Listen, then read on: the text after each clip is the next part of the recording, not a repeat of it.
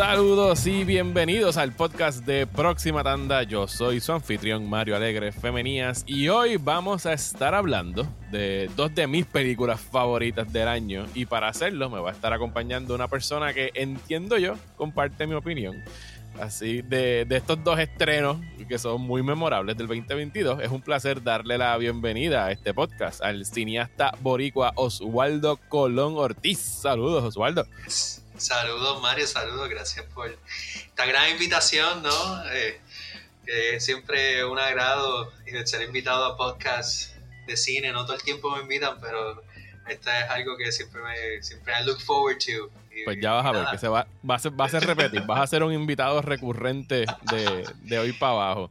Eh, Oswaldo es, eh, es, director de cine, es guionista, es editor, ha trabajado en múltiples proyectos aquí en Puerto Rico, en Puerto Rico, perdón, que incluyen, eh, entre otras cosas, su propio cortometraje, El hombre que nadie conoció, además de dirigir, entre sus trabajos recientes está el video Jirafa de la agrupación Alegría Rampante, y es un ávido cinéfilo con quien llevo bastante tiempo queriendo tener una conversación, así que vamos a estar aprovechando el estreno de dos películas que actualmente se exhiben en Puerto Rico. Están. No, Tar la quitaron ya, pero Tar se la pueden. Ya, Tar.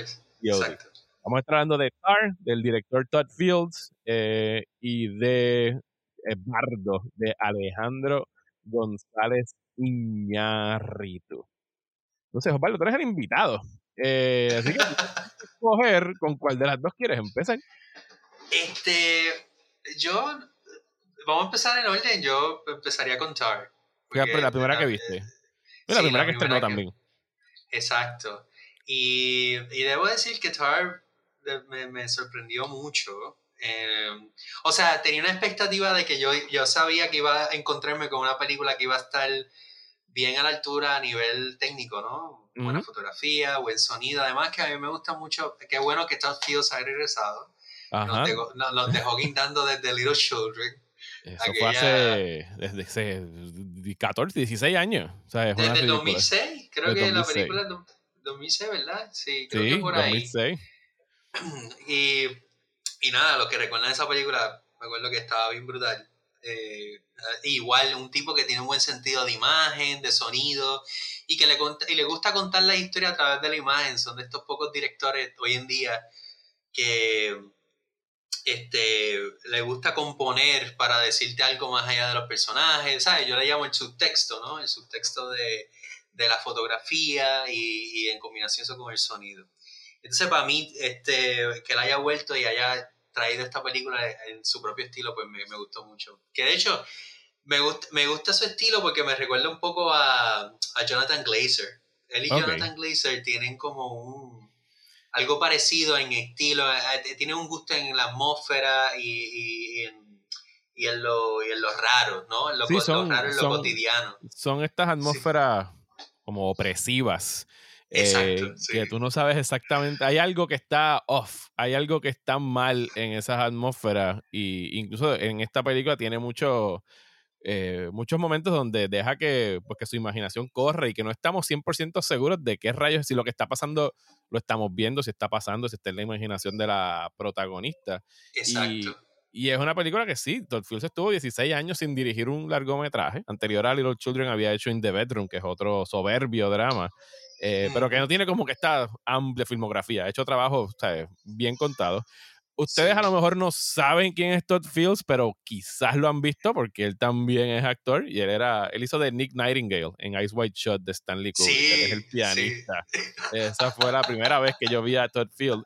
Pero esta de Tar, eh, pues sí, yo al igual que tú estaba con altas expectativas, además de pues por Todd Fields, por Kate Blanchett, por dónde se iba a estar desarrollando, que era en el mundo de la música clásica, que es algo que en realidad no se explora con ninguna frecuencia en el cine. Eh, y por lo que estuve escuchando en entrevistas y leyendo en entrevistas, es un proyecto que Todd Field no voy a decir que se sacó de la manga, pero que la, pandemia le ayudó a, que los jugos creativos se, pusieran a, a, cocinar y llegaran a su punto, y que él escribió esta película con su protagonista, Kate Blanchett, en mente. Y era de esas cosas de o lo hago con Kate Blanchett o no lo hago con nadie. Y estoy 16 años más sin dirigir hasta que alguien coge este proyecto. Y te soy sincero, la fui a ver el día que estrenó. O sea, fue como que yo no, no tengo, no estoy para nadie ese día porque va, a estrenar TAR. Eh, fui creo que a la primera o a la segunda tanda. Y mi reacción inicial, después de que salí del cine, fue de admiración. Pero estaba todavía como wrestling, la palabra en inglés. Estaba como que luchando con la película, como que honestamente no sabía por dónde agarrarla, después de haberla visto una vez. Ayer me senté a verlo otra vez en preparación para este podcast y, y de verdad que me, me voló encanto cuando tuve el chance de verlo otra vez. Yo, yo me hubiera querido hacer lo mismo, pero lamentablemente pues soy un nuevo padre. sí, no, te entiendo, pero los minutos están contados. Están súper contados. En el fondo ahí la... la, y yo pensaba decirle, a, preguntarte a ti como que ya, Mario tendrá unos screeners que yo pueda ver en la computadora. Not a chance, ¿no? Como que cuando vienes a ver, empiezas el día a las 9 de la mañana y ya son las 5 en un abrir y cerrar de ojos. Pero, pero sí, tú sabes que, pero sí pude, después que la vi, pude, pude catch up con entrevistas, hasta análisis, los análisis que salen así en, en YouTube, de la nada. Eh, y pude, pude ver que hasta, hasta la película tiene elementos de un ghost story. Ajá. sí. Tiene, tiene, tiene, tiene algo, exacto, como tú dijiste, tiene algo que tú no sabes si es algo en la imaginación de la. En, lo que estamos viendo, toda la historia es un es una creación, una ficción de la misma, la misma compositora, ¿no? Lydia Tarr. y y, y, es que la película está estructurada así, ¿no? empieza como que esta compositora en su máximo standing, ¿no? Ella es, bueno, el, comienzo de la película es... El currículum vita de todo lo que ha hecho. O sea, es un, es un, es un EGOT, ha trabajado en cine, ha hecho, eh, qué sé yo, se ha ido a las Amazonas a, hacer música, no, perdón, era en Perú que estaba haciendo música haciendo un research. Haciendo research. Eh, Olvídate, ¿qué no ha hecho ella? Eh, ella es la supuesta discípula de Leonard Bernstein. Ajá. Y todo eso. Y, y ya desde ese. Pero lo lítido de ese principio, además de que la entrevista fue súper real, yo me sentí que estaba viendo un video de YouTube. de la, como que estaba en el Lincoln Film Center viendo como que a este de hecho ser un crítico del New York Times, si no me equivoco. Sí, no, él, es del New Yorker. no me acuerdo el nombre del reportero, pero él está haciendo de sí mismo en, la, película. Y por eso creo que funciona muy bien. Entonces. Mira, te, voy a este, hacer te voy a interrumpir nada más que un momentito para darte una breve anécdota. Yo ayer que volví a ver la película, mi esposa se sentó conmigo a verla. Yo no le dije nada de la película. Absolutamente nada. Dije, mira, toca volver a ver esta película para el podcast que tengo mañana. Se sienta conmigo a verla. La ve completa. La termina de ver y lo primero que hace cuando acaba de ver la película es sacar tu teléfono y googlear Lydia Tarr porque ella quería saber qué había pasado con la compositora. Y yo me quedé fascinado. Yo dije, diablo, el nivel de verosimilitud que alcanza esta película que tú juras que están hablando de una compositora, de una directora de orquesta real que existió. y, y, no es la primera vez. Yo había leído ya un artículo, no me acuerdo en dónde fue, en una página de internet hace poco, de alguien diciendo como que Lydia Tarr is not real, ¿sabes? Porque de verdad había gente, hay más personas que ven esto y lo ven como si fuera un biopic de alguien que existe y o existió.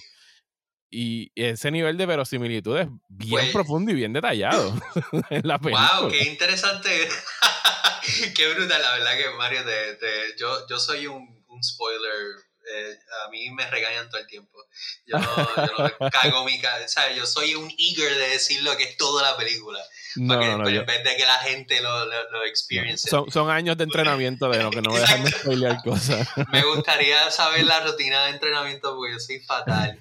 Pero eso es bien interesante porque sí, porque una de las cosas que yo sentí de la película era que eh, o sea, el mundo de la música clásica, que solo lo he conocido bien poco de colegas, de, de, de videos de nuevo, o sea, mi, mi, mi, mi, enciclopedia es el internet y, y, se sintió, se sintió real, tú sabes, así es como yo he visto que un compositor dirige a su, a su, a su orquesta. Eh, yo he conocido este, eh, maestros aquí en Puerto Rico y tienen esos tics también de como, cómo eh, coger una partitura, este, descomponerla, ¿no? Deconstructed y ver y analizar qué es lo que estaba, querer proyectar el compositor, ¿no? En este caso era Mahler, que by the way yo soy fan de Mahler, a mí me encanta Mahler, Y, hay uno, y, y, cuando te das cuenta que todo el, el Mahler es una persona importante debajo de toda esta narrativa, te das cuenta que Mahler es también influencia de John Williams, ha, ha, sido usada mucho en el cine, ¿no? Y entonces también hay otro layer de que Mahler fue un compositor que sí tuvo un height of, of, of fame, pero que tuvo ese, ese hoyo, ¿no? Cayó en un hoyo como uh pero antes de, me estoy adelantando, ¿no? No, no, no, me eh, Al principio, pero volvamos al principio, o sea, yo creo que el principio te da todo. Yo creo que lo, lo, de las cosas que más me encantó de esta película ya de, de, de, entrada fue el principio, porque la entrevista fue, te da quién es este personaje, el, el currículum invitado, de todo lo que ha hecho. Eh, pero de pronto te, se va de, te vas viendo, por ejemplo, la, la, asistente, que es esta mujer que quiere ser este, eh, también una maestra, ¿no? Un maestro. O una directora de orquesta. Una, una directora de orquesta y ella se sabe el currículum vitae. Y ahí te da dando un, un, sentido de como que, ah, diablo, esta tipa debe ser súper fan y por eso está ahí por ella. Pero. No, es que ella lo escribió, lo más probable, ella escribió todo eso. Exactamente. Entonces vas, te va dando estas pistas de la construcción de Lydia Tarr, ¿no? Y también está ese tiro misterioso del backhead de la pelirroja, que poco a poco nos vamos enterando de quién es esta persona que está tras bastidores, que es otra persona que está manipulando la imagen de Lydia Tarr para destruirla. Wow, ahora que diablo, man, yo no me había dado cuenta de la pelirroja, tienes la pelirroja y déjame y déjame, yo te voy a volar la cabeza ahorita. Y yo, te voy, yo, te voy, a hacer, yo te voy a hacer buscar esto. Porque yo lo encontré en mi research después de, como te dije, que estaba, vi entrevistas después, leí, leí entrevistas también, pero me topé con algo que alguien pointed out, el gran mundo de Twitter, que sadly is going down, pero en el gran mundo de Twitter, que todo el mundo comparte estas cosas, yo vi una imagen de alguien que dijo, si, si ustedes no vieron esto en TAR, deberían volver a verlo, está ahí, y es que la pelirroja aparece en momentos de la película. Por ejemplo, hay un tiro eh, sabes que hay cosas raras que están pasando en la casa de Lydia Tarr, como el metrónomo, eh, es bueno que le llega el libro y lo bota y, lo, y tiene el signo bien raro de, la, de como una ecuación musical a lo, a lo, a lo John Coltrane. Y, y entonces, pero que hay un tiro en donde ella está sola tocando piano creo que es en el apartamento de ella sola, que coge una partitura, que ella tiene como una, una pared llena de partituras, coge una. Ajá, con un rollito, un rollito y lo. Ah, los rollitos. Y si tú ves en el background, sale la tipa pelirroja para así como si fuera un fantasma de. ¿Qué? ¿Qué? Lo voy a tener que chequear otra vez. Tienes que volver. A mí, me, a mí me salió la espalda. Como que. Por eso digo que tiene algo de un ghost story. Pero a la misma vez es un ghost story que está es como que uno puede interpretarlo de diferentes formas, pero creo que es la proyección de su mundo. Yo creo que esto es medio controversial, pero yo creo que Lydia Tarr, ella misma quiso destruirse. Yo creo que está, eh, la, la, la, película está armada como si fuera una, una partitura minimalista, ¿no? Que es el niño que él critica al principio. Y, yo creo que Lidia... Y que le dice que es un robot y que ella, los, insultos que le da a las personas es que son robots, que andan por ahí como máquinas y no saben cómo que inspirarse ni dejarse llevar por la música ni nada. y, y, nada, yo creo que ella misma, no, ella misma es un prototipo de que ella, ella, ella ni se cree que él... Por ejemplo, vemos todas estas instancias de ser bien ella se excita porque ella, ella conoce tanto del mundo de la música clásica y, ella, no lo dice, pero ella transmite esta esencia de que la música es una Enciclopedia. Ajá. es una enciclopedia, pero creo que tampoco no es tan profunda. Yo creo que es una persona que se ha absorbido este material para go by y decir fancy words y, no, y, que, bueno, no vamos a, bueno, sí vamos a spoilear esta película. vamos a spoilear aquí en algún momento. Antes de proseguir, por si acaso, pues voy a hacer el proper spoiler warning de aquí para abajo para Tart y para Bardo eventualmente. Pero si no han visto Tart, entiendan que esto es un minucioso estudio de personaje, que es este personaje de, de, Lydia Tar. y a lo largo, y lo que ocurre en ella es que estamos viendo, pues, nunca vimos el, el, el, el rise de, de Lydia Tar, pero estamos viendo poquito a poco el fall, porque aquí pues está, la película está lidiando con el cancel culture, con el Me Too movement, eh, con cuánta, con cuánta cosa te quiera, la desinformación en redes sociales, todo lo que tú te quieras imaginar de lo que ha estado pasando en estos últimos años, este libreto fabuloso de Todd Field, lo aborda de una manera y lo hace con la precisión de un bisturí a tal nivel de que no está tomando posturas ni a favor ni en contra. Y eso es algo tan difícil de todo hacer. Porque ayer yo tuve una discusión de como una hora después con mi esposa, porque fuimos parte por parte. Ok, ¿qué pasó con Lidia Tar? Lo que estuvimos viendo fue una injusticia, no fue una injusticia. Era como que tú podías ser abogado del diablo de ambos lados. O sea, e, es una. Y como no tenemos. O sea, lo que ocurre en la película es que una ex pupila de Lidia Tar, eh, pues fallece, es como que el se suicida, vamos, es el incidente que, impulsa todo eso. Y entonces, pues, se le empieza a montar como que este caso de que Lydia Tarr estaba como que cogiendo a otras estudiantes, porque ella es eh, lesbiana, y estaba cogiendo a todos estudiantes y a cambio de, favores sexuales les, decía que podían avanzar en esta fundación que ella tenía con, estos otros, con este otro director de, orquesta, que se llamaba Accordion, la fundación de ellos. Y aparentemente era un patrón que habían habido más estudiantes que habían pasado por eso mismo. Pero el hecho es de que nosotros no somos testigos de nada de eso. O sea, el, el el hecho de que no podamos ver nada más allá de leves de este, reflejos de, de, emails que tiene el asistente donde la alumna está pidiendo la ayuda porque Lidia Torres le está ghosting y no le está haciendo caso y que ella le estuvo escribiendo a otras orquestas para que no la contrataran. Pero tenemos imágenes de conversaciones a través de como si fuera un Instagram live entre entendemos la asistente de ella y posiblemente el, la, la exalumna el eh, primer tiro de la película. El primer tiro, pero que en todo momento no tenemos un, narrador en, que, en quien podamos confiar plenamente. Y eso es para mí lo que yo te decía de que se me hacía escurridiza y que no sabía por dónde agarrarla porque era, sí, Lidia Una de sus caras es un monstruo. Es alguien que se bebió su propio Kool-Aid, es una egomaníaca eh, y está montada en su propio altar a ella misma y, y pues sí, se, se convierte en un monstruo y, pues demuestra esta, la, naturaleza del poder, que cuando llegas allá arriba, pues el poder corroe y te conviertes en esta persona que pues hace daño a, otras personas que están por debajo de ella. Pero al mismo tiempo, es una mujer que se hizo valer y se trepó allá arriba en un mundo ultra machista, que es el mundo de, la música clásica, donde no hay directoras de orquestas, donde tienen que trabajar el doble o el triple para llegar hasta donde ella está, y tiene el talento y tiene la pasión, que es la cosa que a mí me, me conmueve mucho de la interpretación de Kate Blanchett, es el hecho de que, y aquí voy a saltar hasta el final, después de que ella cae en lo más fondo, ella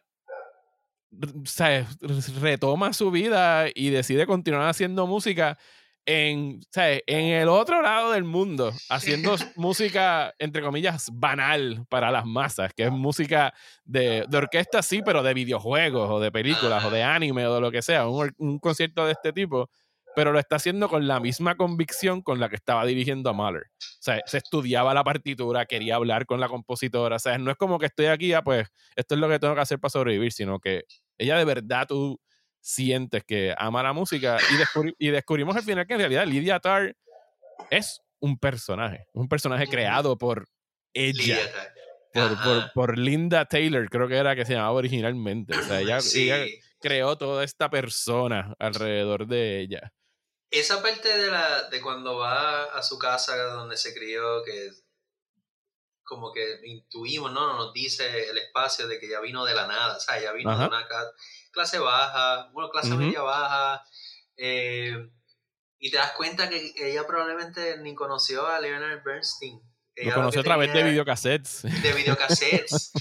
lo, lo conoce, eso estuvo brutal para mí, para mí eso fue como que, anda para el sirete, tú sabes, ella lo que veía era la, la, la Leonard Bernstein tenía, para los que no saben, tenía un programa back in the 60s que era como que enseñar, en un programa educativo que él tenía su orquesta grandísima y hablaba sobre la música clásica y, su significado y su poesía y lo que puede tener y no tener la, la música clásica, ¿no? Y mucha gente recuerda a Leonard Bernstein más de esa era que las películas, ¿no? Aquellos que están bien adentro de la música clásica. Y, y, como tú dices, esta mujer que se creó ella misma, se creó esta figura de, de, altura para... Yo creo que sentirse, no tan solo sentir su, seguir su sueño de, de ser una, un conductor de música clásica, pero también sentirse especial, sentirse de que ella, ella sí tenía el talento, ¿no? Yo tengo este poder, yo, yo vengo, yo, a mí nadie me puede tumbar, ¿no? es la soberbia también, lo que al final termina matándola. Eh, sí, pero a mí me, el final me parece interesante porque también yo lo vi como que nobody cares about classical music hoy en día. Todo el mundo, yo, yo lo vi como algo de, de que esto es lo que mucha gente sigue hoy en día, los superhéroes, hay un comentario ahí de, que la música se ha convertido en algo más minimalista, más, más simple, nadie digiere. Exacto, yo creo que esa convicción a la que ella se, se agarra todavía es sabiendo de a qué mundo ella pertenece hoy en día. O sea, ella, ella sabe que ya no está en el mundo high art. Toda.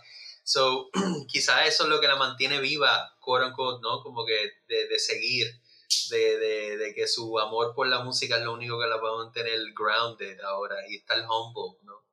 Porque si no pudo ser peor, ¿no? Sí, eh, no, y, y, es, algo que, que, vemos aquí, o sea, yo, o sea, yo frecuentaba mucho con mi papá y después frecuentaba con mi esposa conciertos de la Sinfónica y tú no puedes comparar cuán lleno está un concierto de whatever concierto para piano de Mozart versus un concierto de música de Star Wars o de Harry Potter o cosas así, ¿sabes? Que sigue siendo música clásica, pero que donde ya termina trabajando es música de orquesta, pero creo que el juego, el juego es Monster Hunter, uno de los que, que la gente está cosplaying en el cine y todo, eh, eh, en el teatro, perdón, y todo eso.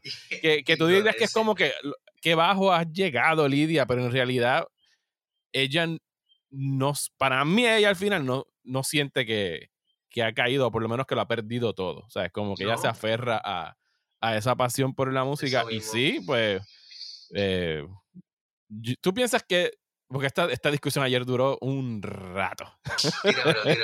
¿Tú crees... Eh, tú, porque esta, esta yo no me la había imaginado cuando lo escuché. ¿Tú crees que lo que le montaron a Lydia Tarr fue un caso, o sea, porque si el suicidio de la estudiante, pues sí ocurrió, pero de la manera como termina, ella, ¿sabes? El, la, la, motivación de ella es que ella iba a, a, dirigir la quinta sinfonía de Mahler, que era la única en el ciclo de nueve, son nueve sinfonías de Mahler, ¿verdad? La única que no había dirigido. Y al final, a quien vienen a reemplazarlo es el, el, tipo que siempre, Mark Strong, el tipo que siempre estaba celoso de ella. Y, y, mi esposa, que la vio desde una perspectiva, pues obviamente bien femenina, de que mira esto que le pasa a esta mujer, a un hombre, este caso no le hubiese hecho absolutamente nada, hubiese seguido de lo más feliz con su vida dirigiendo la orquesta, ¿sabes? Que está ahí como que el doble estándar de que a una mujer le, le a la a la primera la sacan, que es lo mismo que le debería pasar a los hombres, pero ella lo vio desde la perspectiva de que alguien externamente aprovechó lo que había pasado con ese estudiante para sacar a Lidia Tart de la orquesta de Berlín. Mm, pues, fíjate, no sé, no, no, sentí así. Yo sentí de que a Lidia... Hmm. es, tricky, es tricky porque tú sabes que up to that point yo pensé que que ella, ella sentía un anger porque ella no, ella no estaba procesando, ella no se estaba creyendo el caso para ella no existía el caso. Como que ella, ella, ella estaba, de nuevo, eh, Kate Blanchett lo actúa de una forma que, aunque estén pasando algo fuerte, como que ella se cree que ya va a llegar ahí. E, ella, ella está viviendo, de hecho, un buen ejemplo es cuando ella amenaza a la nena, a la nena chiquita de la escuela, que le dice como que yo soy tu padre. Yo soy el padre, yo soy el padre de... yo soy Dios, básicamente, creo que es lo que dice. So ella, ella encamina el mundo como si fuera un hombre. So ella se ve como un hombre. Ella, ella se cree que tiene el poder de un hombre. Incluso la vestimenta, el vestuario de Kate Blanchett es bien masculino. Siempre son pantalones, zapatos, no usa tacos en ningún momento y nada por el estilo. Y eso es algo muy interesante que yo me di cuenta durante toda la película de esta mujer que también no le interesa la, la nueva política de, de, de, inclusión sexual, o sea, como que el, vocabulario, de, o sea, llamándole robot a este chico que, que, se siente BIPOC, que no quiere nada saber nada de los de compositores blancos viejos, ¿no? Pero a la misma vez ella puede dominarse como una persona no binaria. Ella, eh, pero ella decide, no, ella a veces quiere verse mujer porque en este mundo Sí, la, descripción de ella es, llama a regular U-Haul lesbian, es lo que es. Exacto. y ella, ella no tiene, o sea, no tiene esas convicciones. Entonces yo, yo lo vi más como cuando Mark Strong llega ahí, obviamente está enfocada con él y de seguro ella lo, lo, lo, puede sentir como un betrayal total. Pero para mí era como que ahí fue donde ella sintió de verdad que su poder estaba Strip, sí, ya se lo habían quitado. Strip. Y yo creo que no. le, le, le, crearon ese caso, no sé, yo creo que no se lo crearon, yo creo que la gente gathered every evidence y, el, y, el, y el, la cosa era tan grande que obviamente dieron, esto está el garo, obviamente tenemos que seguir con el show, tenemos que cancelarla, pero no creo que se lo crearon a propósito. No, no, no, no a propósito, pero que se hayan como que aprovechado de lo que había ocurrido como que para salir de ella. No, no que se, no, no, no, porque no se lo pueden haber montado, la muchacha en efecto se suicidó. Pero ahí mismo tenemos también lagunas en ese caso, porque pues sí, o sea, ahora que tú me mencionas lo de que ella está como un fantasma en una esquina, el que estaba en, en en el Metropolitan al principio escuchando la conversación. O sea que a lo mejor parecería que hay un patrón también de acoso de parte del estudiante y que Lidia estaba de alguna forma tratando de, de protegerse y en realidad como nunca vemos esa relación, no sabemos el nivel de culpabilidad que pueda tener Lidia Tarr en todo esto. claro, claro. Yo creo eso es lo que, la hace tan difícil de, de tú tomar una postura en torno a su personaje. Sí, yo creo que de parte de la gente de allá del Berlinal, eh, pues sí se puede sentir que lo hicieron más hacia ella porque la evidencia apuntaba más a ella, pero nunca sabemos la relación por completo. Además que Lidia, cuando le preguntan sobre la pelirroja, ella, she scoffs at it. y ella como que no, esta tipa era una loca, ella lo que quería esto y lo otro, ella se estaba aprovechando de mí. Y, se veía el patrón con la nueva chelista también, que estaba como que empezando a seducirla y a darle un favoritismo dentro de la orquesta. Y su pareja, eh, la gran eh, Nina Haas eh, se da cuenta de lo que está ocurriendo en esa, en esa relación y que ella se lo tira en cara después. Le dice, mira, yo hubiese podido perdonar este y todas las anteriores, porque tú nunca has tenido una relación que no sea transaccional, porque incluso la que tiene con ella, ella ya estaba en, en, en, la orquesta de Berlín cuando Lydia Tarr llega. O sea que tú pensarías, bueno, de alguna forma ella se enganchó quizás con esta pareja para tratar de subir dentro de los rangos de, la orquesta. Y, y, y, ella le dice en la cara también como que si no fuera por mí, no, tú serías conductor, o sea, tú serías este, maestra invitada. Ajá. No, como que no serías, no serías the conductor de la Bernil, de Berninal, ¿no? Que eso es lo que ella dice al principio, que ninguna mujer ha sido no, conductor y todas han sido invitadas. Pero volviendo a esa cosa de la casa de fantasmas que estábamos hablando, había otros elementos, por, por llamarlos de alguna forma, sobrenaturales ocurriendo en esta película. Uno que me llamó la atención es cuando el Torres está jogueando, que escucha un grito eh, horrible. Ah, que yo, para, después lo confirmé, pero parecería que me estoy choteando de cuántas veces a lo mejor he visto esa película o del impacto que dejó, porque en realidad no la veo hace años. pero esos gritos son sacados del final de Blair Witch Project. No. sí, esos gritos. Esos gritos. En el cine yo dije, eso es Blair Witch. O sea, cuando lo estaba escuchando, porque yo escuchaba los gritos de la muchacha. Y cuando llegó después de ver la película, hizo un Google. Y por lo menos no ha sido confirmado por nadie en la película, pero había más personas diciendo esos gritos en Tar parecían los de Blair Witch. O sea que no soy el único que por lo menos los escuchó de esa forma. y a eso, o sea, se le suma eso. Y la, la escena que a mí me sigue dando vueltas en la cabeza es donde ella deja dos veces a la chelista, que es este complejo abandonado, donde nadie posiblemente podría vivir. Y entonces ahí es que yo empecé a dudar, ya cuando se estaba casi acabando la película, espérate, esta chelista existe, pero tiene que existir, porque las otras personas le están viendo. ¿Dónde carajo están dejando esta muchacha? Y porque ahí donde ella es, ella dice que fue atacada, pero en realidad fue que se asustó y salió corriendo y se machucó la cara.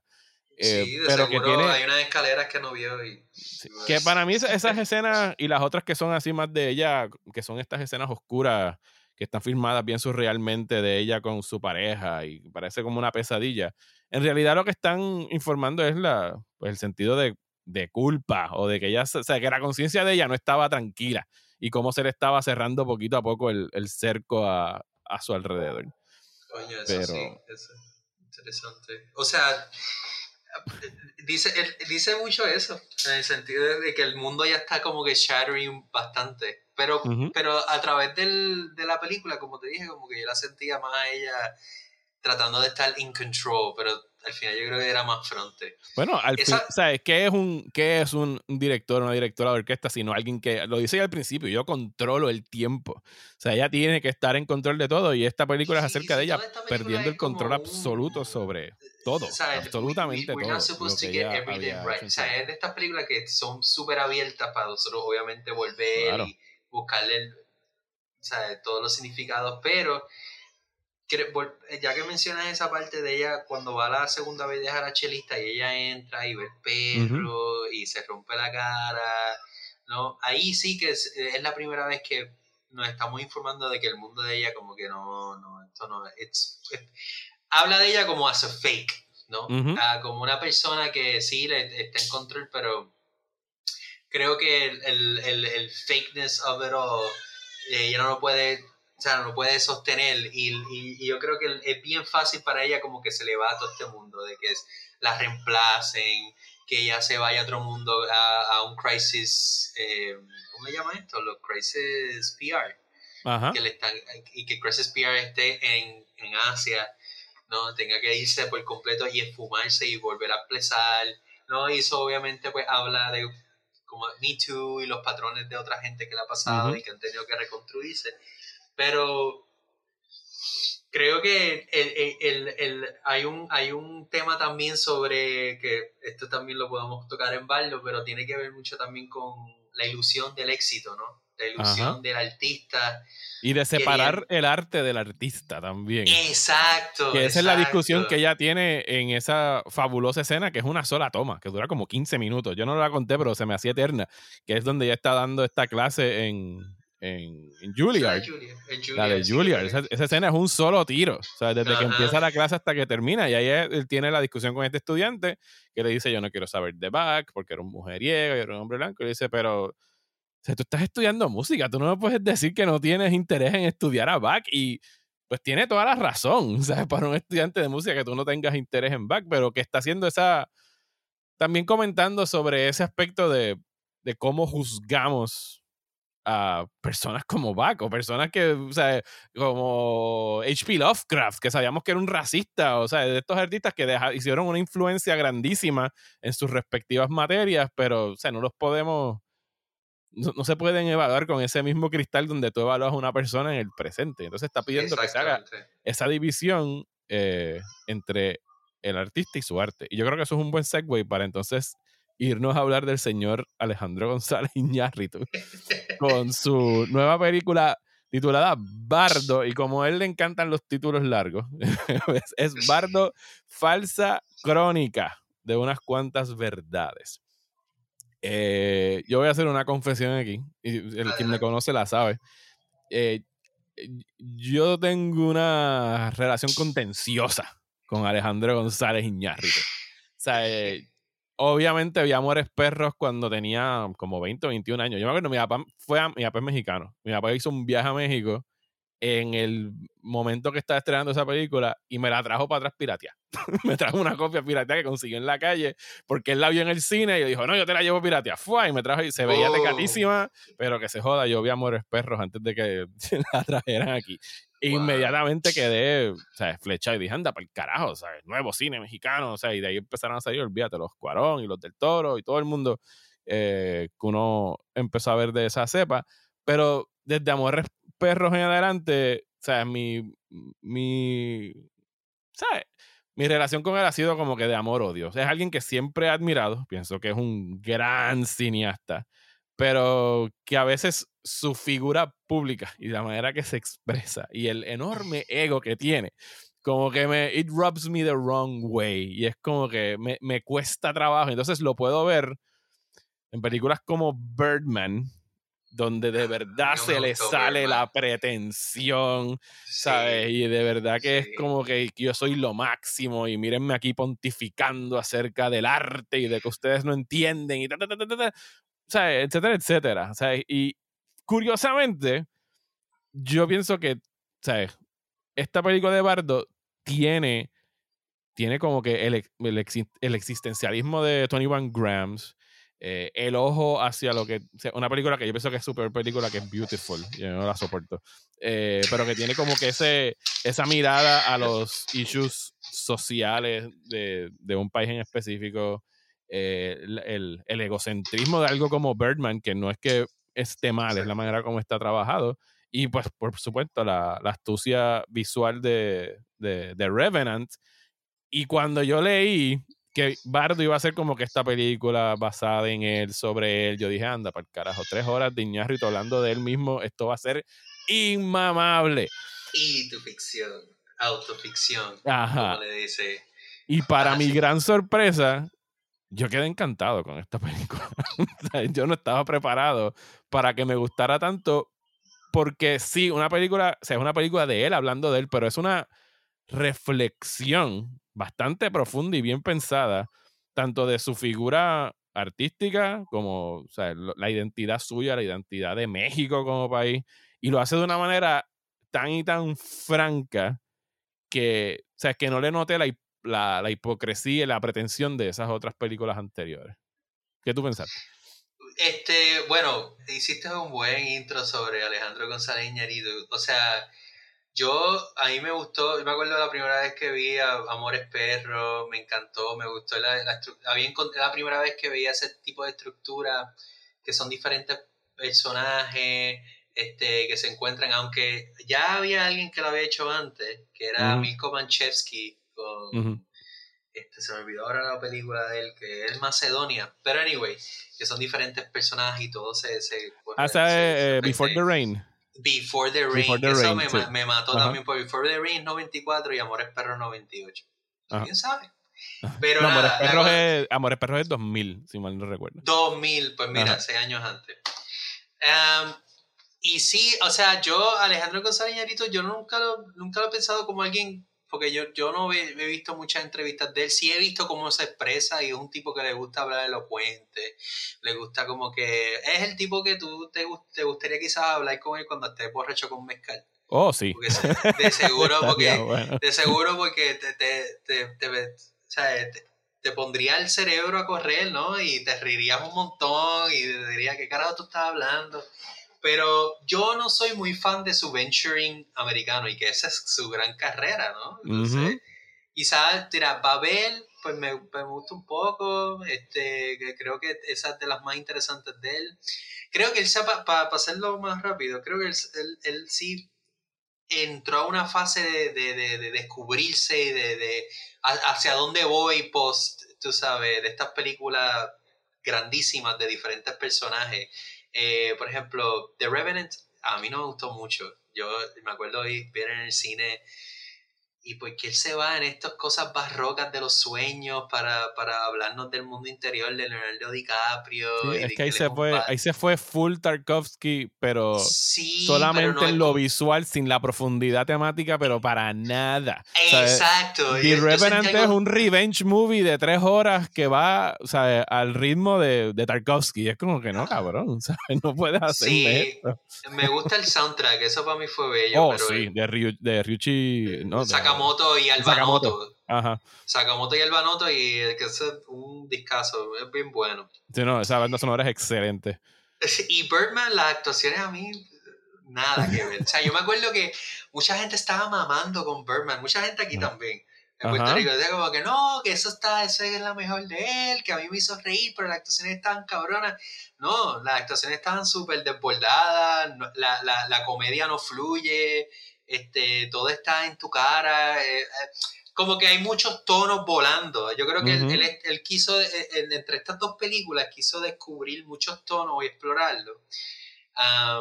y tú dijiste que no te gustó Beautiful, pero a mí me gusta Beautiful. Yo, creo que Beautiful es de las más honestas. Entonces, llegando a Baldo, creo que él es para mí, para empezar, Baldo es su mejor película. A mí me encantó. Y me sorprendió, digo, yo cuando vi el trailer, a mí, a mí me gustan las películas surrealistas y me gusta cuando, la, cuando la autoficción, pues, pues a mí me gusta cuando hablan de ellos mismos, pero no necesariamente me tienes que ser, o sea, puede ser indulgente, pero convénceme, ¿no? Y esta te convence, ¿no? De esta hay, hay estas ficciones que tú dices como que, diablo, mano, en verdad, esto es una mierda, ¿no? Yo no quise saber nada de tu ego, esto no me está diciendo nada.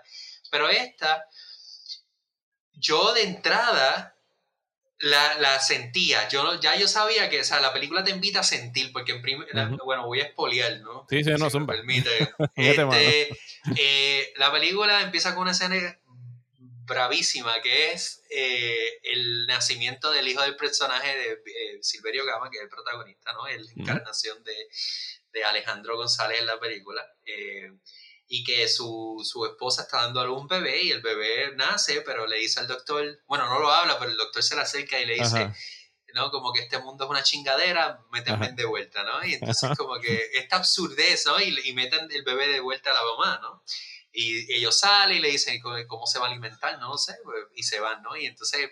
Y la mamá sigue caminando con el cordón umbilical. Cordón umbilical y él lo corta y ya tú sabes que de entrada que esto como que no va a ser una película normal, no hay una, esto va a ser una narrativa luz, pero me hizo reír y sentí el afecto, sentí el warmness de la escena, como que hay algo que te engancha rápido eh, eh, eh, y, me dejé ir, ¿no? Como que eso no pasa en las otras películas de él. Esto no. De hecho, yo, yo iría un chin chin más atrás y es la, la escena inicial de la película que se repite al final, que es solamente vemos un desierto y la sombra de un hombre que está tratando de como que alzar vuelo, o sea, es como que brinca bien alto y vuelve y cae y se vuelve a ver la sombra corriendo y vuelve y brinca, vuelve y cae y pues eso es reflejo de la última escena que es donde finalmente brinca y se va, entonces no vuelve a, caer. Y esa escena es bien bonita.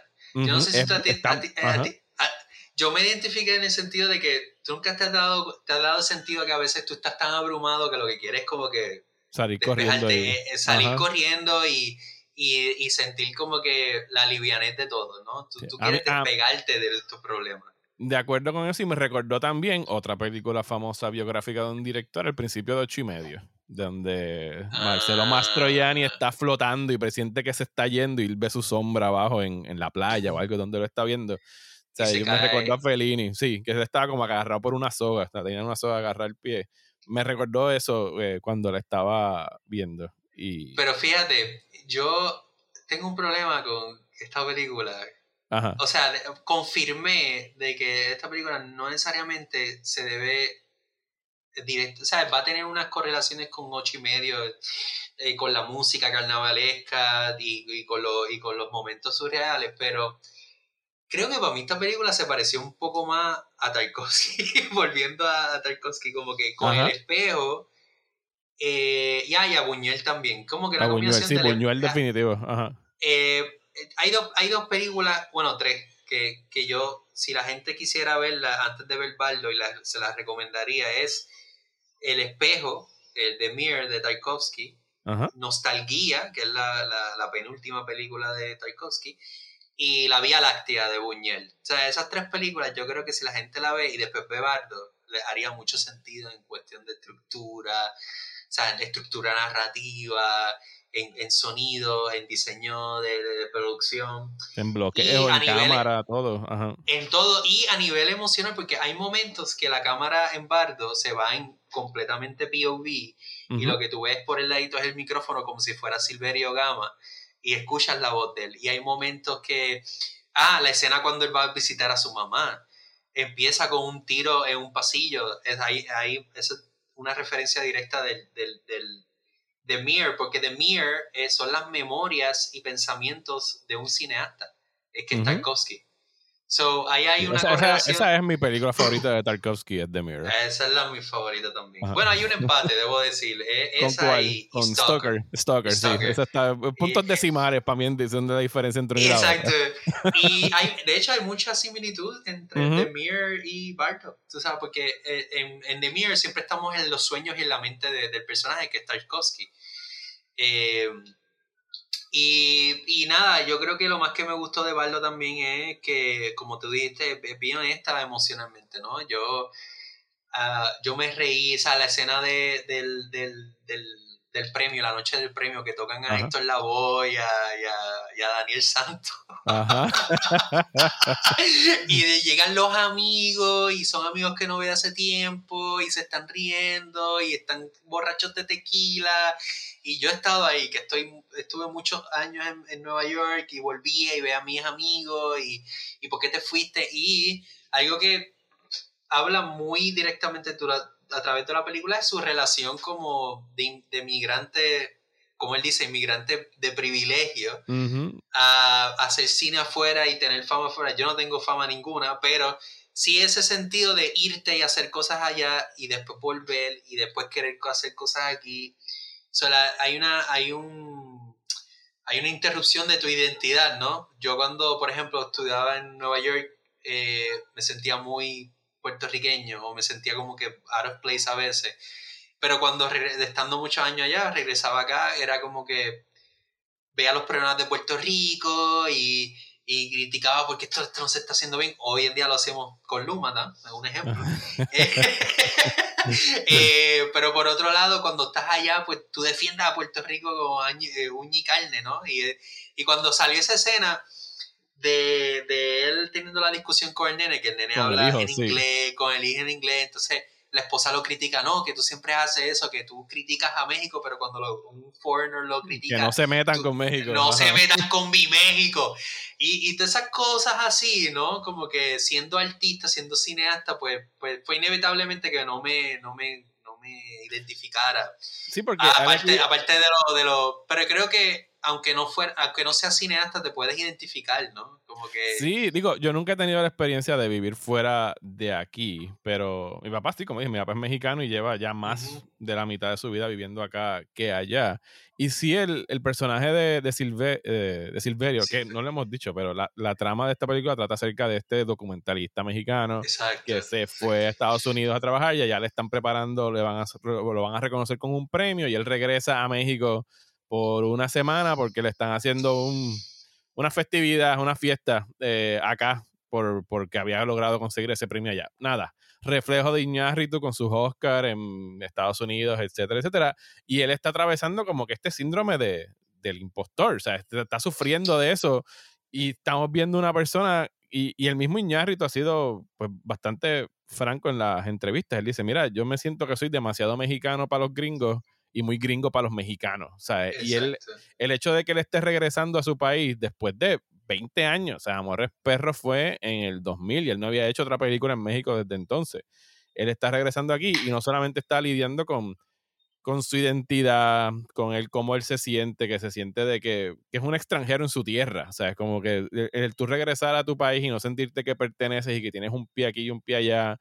Eh, y el, sea, sentirte de que ya tú no perteneces ahí, pero al mismo tiempo hablando de la identidad mexicana. O sea, esta película tiene una secuencia en el Zócalo de México que es una cosa cabrona. Sí. O sea, él, tiene, o sea, tiene esta secuencia donde están esta torre de muertos y él tiene una conversación en el tope con Hernán Cortés y habla de la conquista y de la, de la sangre. Entonces, hay mucho juego surrealista, porque lo es, entre entre, porque para mí había muchos pasajes de la película donde estábamos viendo el documental al que están haciendo referencia de Silverio.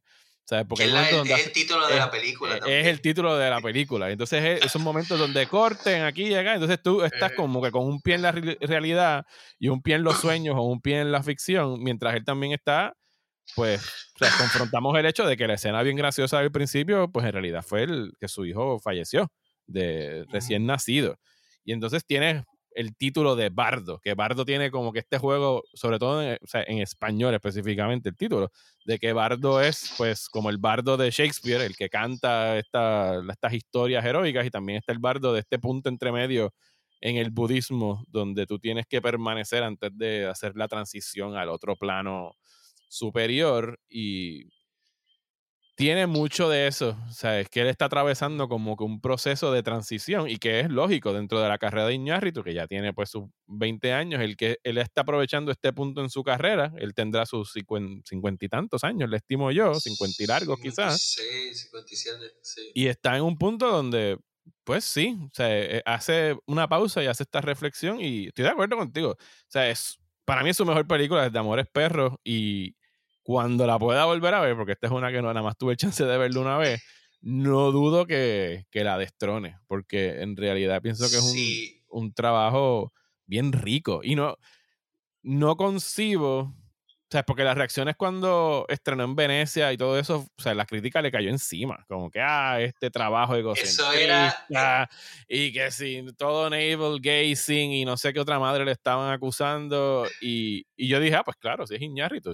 Pero esa fue la parte que yo tenía este prejuicio de que todo lo que estaba leyendo me tenía sentido.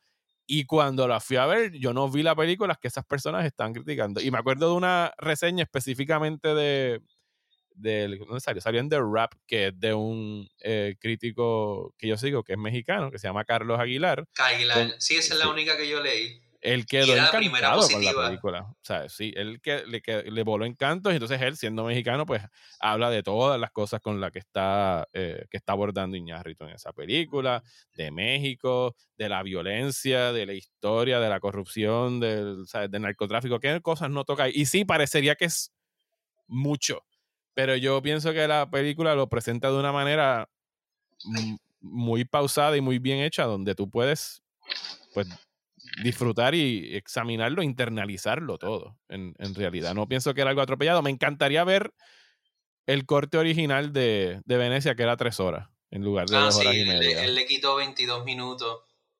Pero el, para añadir un momento y ir atrás un momentito, eh, que estábamos hablando de su carrera y sus películas, él, creo que esta película también es un recogido, es, un landing ground de todo lo que llevaba explorando en los últimos años con sus películas, tú sabes. Esta cosa del bardo y de lo, del, del, del mundo entre medio de nuestras vidas y cómo nosotros eh, a nivel emocional podemos estar suspendidos de, de, encontrarnos, ¿no? Porque aquí bardo puede tener mucho significado, principalmente a nivel de identidad y una persona que pues trabaja en las artes en el cine, ¿no? Y, esa doble vida de tratar de ser pues padre de familia, pero a la misma vez como que figura pública, ¿no? pero en Beautiful pues se habla del otro mundo, ¿no? Y, y, este, ese mundo del... del, sí, porque el personaje de Bardem era un medio, ¿verdad? Ajá, eh, sí, él, él, él, sueña con su padre, él, él, él se encuentra con su padre al final, ¿no? Porque él muere su padre joven, ¿no? Está eso, ¿no? La, exploración de la muerte, la, exploración del, del, otro mundo. A nivel de fotografía, pues Birdman y, y, The Revenant es una cosa de ahora quiero usar lentes angulares para que se sienta el mundo completo, ¿no? Es, es, algo que también a mí me gusta hacer a veces en mis trabajos, que el lente angular te da una perspectiva de, de amplitud y de que eh, funciona más como el ojo humano. Um, so, hay, hay, hay un... Yo diría que si, si esta película es la exploración o la honestidad de cómo él se ha sentido todos estos años siendo cineasta, tanto en México o mayormente en Estados Unidos, fuera de México, creo que pues esto es la, un un aterrizaje a un form de él, tú sabes. Esto es una película de Alejandro González Iñárritu y, y, esto es, para que funcione emocionalmente, yo creo que él debe ser honesto consigo mismo y, hablar de las cosas como él debería y ser, ser wild, ¿no? Como que él, yo creo que a él le va bien cuando las cosas son más en caos o eh, eh, no tiene miedo de hablar las cosas. No, porque, por ejemplo, en la la escena de la conversación con su amigo crítico de, televisión, que él se, él se, creó este imaginario, Silverio Gama se crea este imaginario de que el amigo lo va a criticar y lo va a destrozar y por eso no va a la entrevista.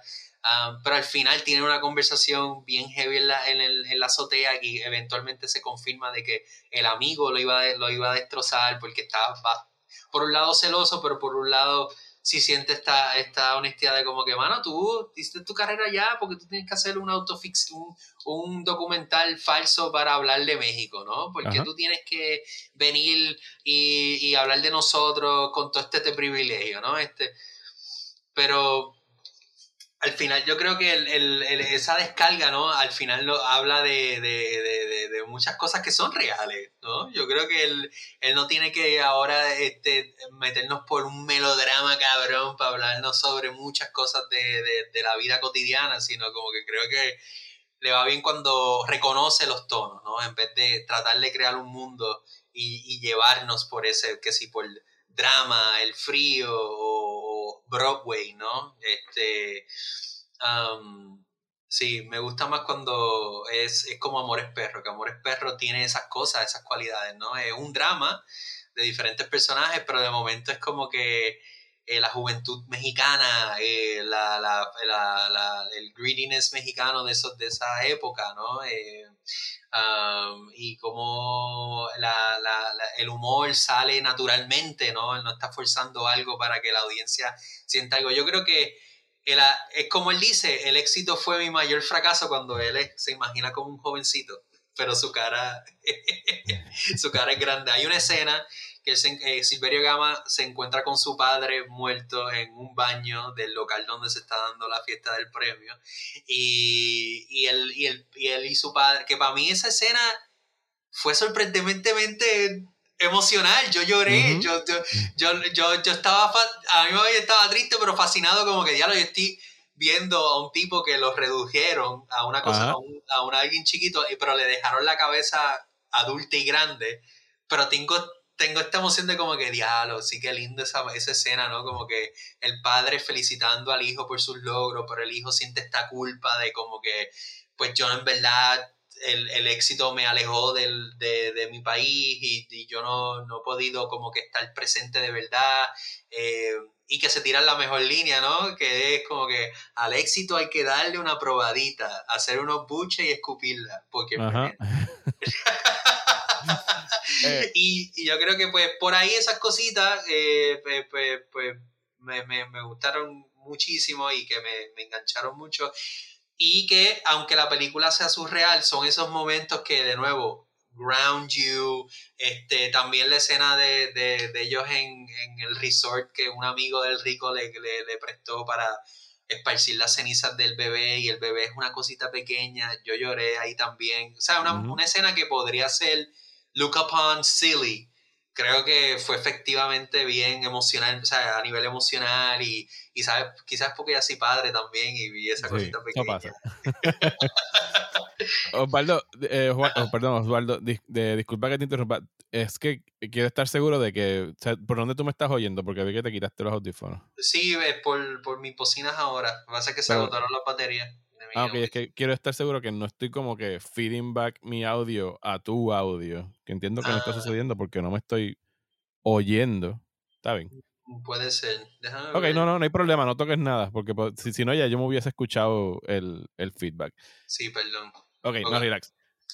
Sí, no, eh, algo que te va a estar sucediendo de ahora en adelante, te lo advierto, es que las películas después que tienes hijos, muchas de ellas van a cambiar por completo. Y algunas que tú dices que has visto a lo mejor 20 veces, vas a ser, anda, por carajo, o sea, yo no sabía que esto golpeaba de esta forma. Sí. así que pendiente de esos momentos porque son únicos y, y, se leen completamente distintos. Yo, tú estabas hablando de la cita de, del éxito. Yo la que tuve que, o sea, yo no, a mí no me gusta tomar apuntes en el cine mientras estoy viendo la película, porque prefiero como que memorizarme algo, pero yo tuve que parar, sacar el teléfono y escribir esta cita cuando la dijeron, porque o sea, la, sentí buena y que en realidad como que resume un poco la película, que es la que la que él le dice a, a un amigo en la azotea cuando están bebiendo, que es otro pana que le está reclamando cosas, que él es, el, es un periodista que él lo silencia y le quita la voz. Literalmente le roba la voz y le quita la voz. Ajá, que le dice, él le dice, la memoria carece de verdad, solo tiene convicción emocional. Y, ¿sabes? Que es como que este resumen de que, pues sí, estoy haciendo este viaje a través de mis memorias, pero estoy respondiendo emocionalmente a lo que yo recuerdo. O sea, no estoy, no estoy diciendo que esto ocurrió tal cual, sino que esto es como yo me siento ahora en, retro, ¿sabes? en retrospectiva de lo que está ocurriendo. Y como que se ha dado todo este, o sea, no sé, lleva un par de años, o sea, Escuarón, eh, Paul Thomas Anderson, Spielberg ahora mismo, Iñárritu, como que se ha dado esta fiebre de cineastas a hacer películas biográficas eh, que no sé qué es lo que hay en el aire que está motivando sí. que están motivando a hacer esta como que estas narrativas sobre sus vidas y lo he encontrado bastante o sea, hasta ahora fíjate, la de James Gray, que también salió este año, que es Armageddon Time, no me encantó, pero admiro algunas cosas de las que está haciendo. Sí, yo escuché lo mismo de la crítica, ¿no? Como que no es, no fue un, porque no es tan solo sobre su niña, pero quería comentar sobre los tiempos que lo criaron. Ajá, sí, y ahí cuando se meten los tiempos y lo que hace con un personaje que él tenía de la infancia que era afroamericano, ahí es que la película se pone problemática eh, con lo que está haciendo, porque es como que, hmm, ok, no sé qué, o sea, entiendo lo que me estás diciendo, pero al mismo tiempo que estás diciendo ahora, en el presente con esta película. Exacto, es lo que eh, tú you Russian, you. para ir cerrando, Waldo, ya que está esta fiebre de, de cineastas haciendo estas películas biográficas, ¿alguno que tú quisieras que se tirara esa maroma en los próximos años que te gustaría ver? Eh, sí, Lars von Trier antes de que sucumba a, al Parkinson. Al Parkinson. Pero eh, eh, eso, pues eso ya es un imaginario, eso no, eso no va a pasar. Pero está también, me gustaría ver, ah, bueno, um, a ver, tendría que pensarlo bien. Porque, sí, pero las, las te la, te la compro, me gusta eso. Porque Bontrier sería sería back to, de seguro, yo imaginando que quizás se tiraría algo back to form, algo bien caótico.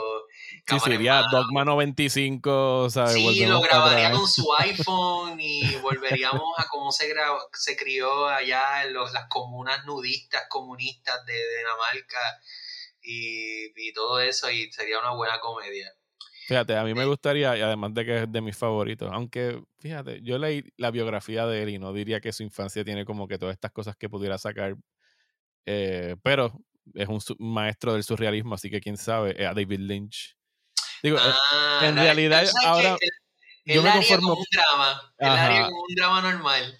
Ahora mismo yo me conformo con lo que sea que dirija David Lynch porque lleva además, bueno, un largometraje desde el 2007 y pues los 18 episodios que hizo de Twin Peaks, que está bien. No, no me voy a quejar porque fueron 18 horas de Twin Peaks. Pero a mí la, autoficción más nítida que vi este año y que todavía no he terminado, eh, bueno, está Bardo y eh, este, Irma Beb.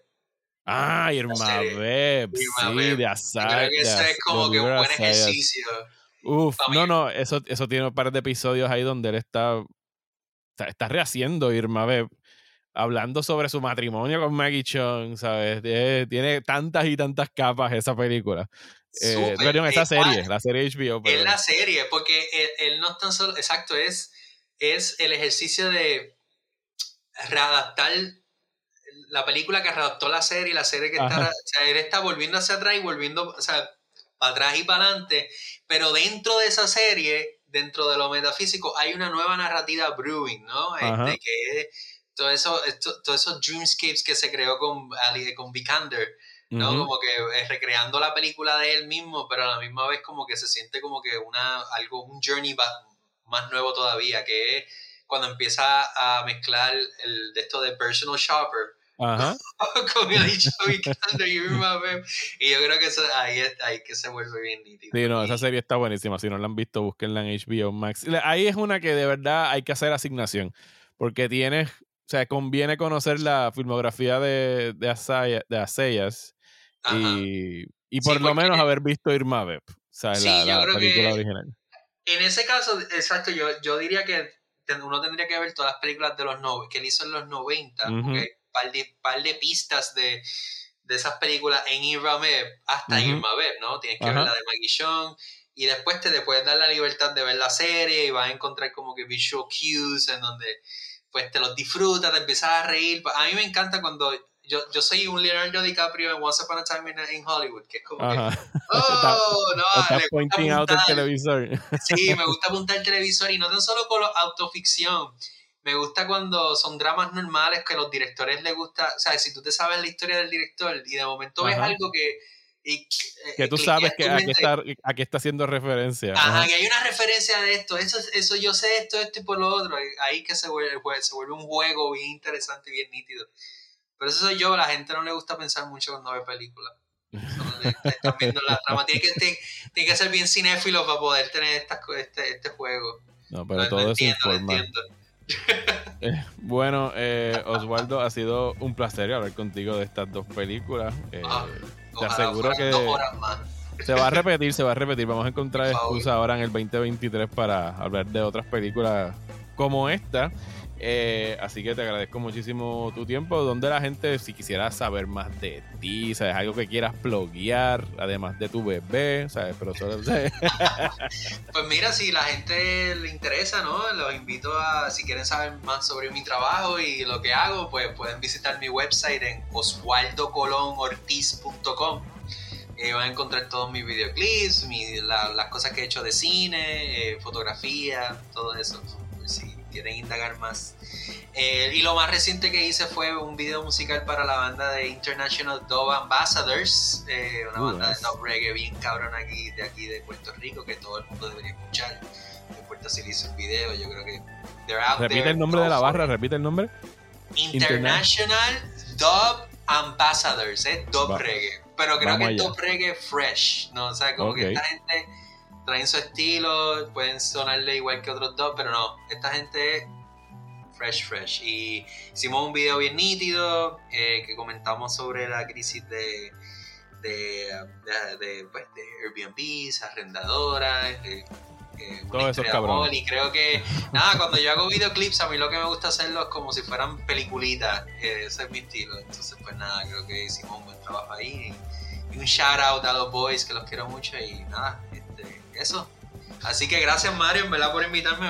Nos veremos la próxima. Seguro que sí, gracias a ti y gracias a las personas que, me apoyan a través de mi página de Patreon, especialmente a los productores ejecutivos, a Jane Núñez, a Joshua Torres, Miguel Padilla y Ángelo del Valle. Si ustedes pues quieren apoyarme por ahí, les invito a que vayan a patreon.com slash Mario Alegre, donde hay podcasts exclusivos, hay trivia recomendaciones de cosas para ver en streaming, de todo un poquito en patreon.com slash Mario Alegre. Muchísimas gracias por escuchar y hasta el próximo episodio de Próxima Tanda.